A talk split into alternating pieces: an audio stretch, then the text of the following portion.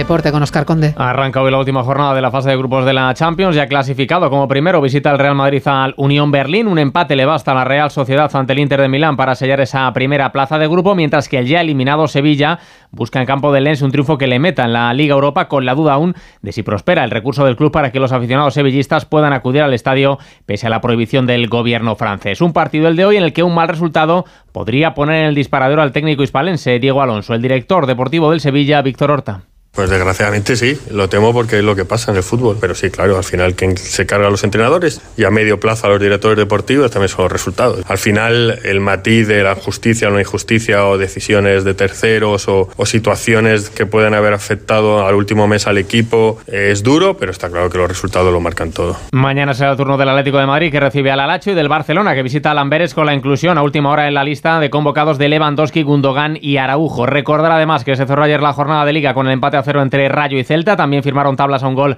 Granada y Athletic de Bilbao en la reanudación de ese partido suspendido el domingo por el fallecimiento de un aficionado en las gradas del estadio. Y en golf, el PGA Tour ha suspendido al español John Ram tras su fichaje por el Live Golf Saudí. Asegura en su comunicado el principal circuito estadounidense que Ram ya no es elegible para participar en sus torneos tras asociarse con un circuito no autorizado. Y además la pregunta que hoy formulamos a los oyentes en la página web.